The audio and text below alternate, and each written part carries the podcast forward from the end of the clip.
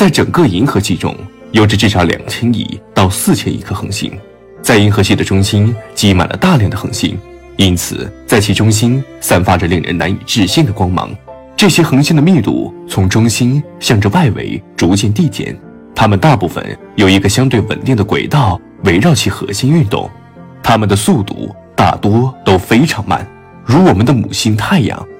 它以每秒钟两百二十千米的速度围绕银河系的中心一圈。大约需要两点二亿年，也就是说，我们在夜晚星空中所看到的漫天繁星，大多都是按照这种速度稳定的围绕银河系中心旋转。然而，科学家们的视野却不只限于此。科学家们通过巡天望远镜发现了多个有着远超正常恒星速度的恒星，它们以一种难以想象的速度在银河系中飞奔，最快的一刻速度达到了惊人的每秒一千二百公里。因此，这种有着很快速度的恒星被科学家们称之为超高速星。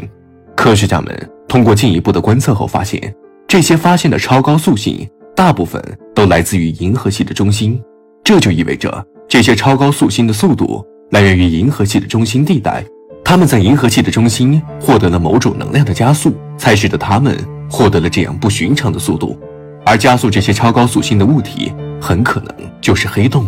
科学家们认为，在银河系的中心有一个巨大的黑洞。当两颗相互旋转的恒星运行到银河系中心的黑洞附近时，它们会被银河系中心超大黑洞的引力强行拆散。其中一颗被黑洞俘获，另外一颗则以很高的速度向外抛开。这颗被抛开的恒星就是超高速星，而超高速星的发现也成为了银河系中心拥有超大黑洞的证据之一。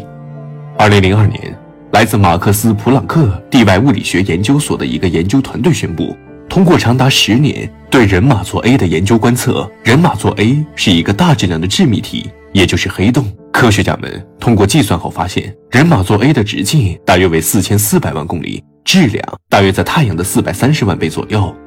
那么，既然如此，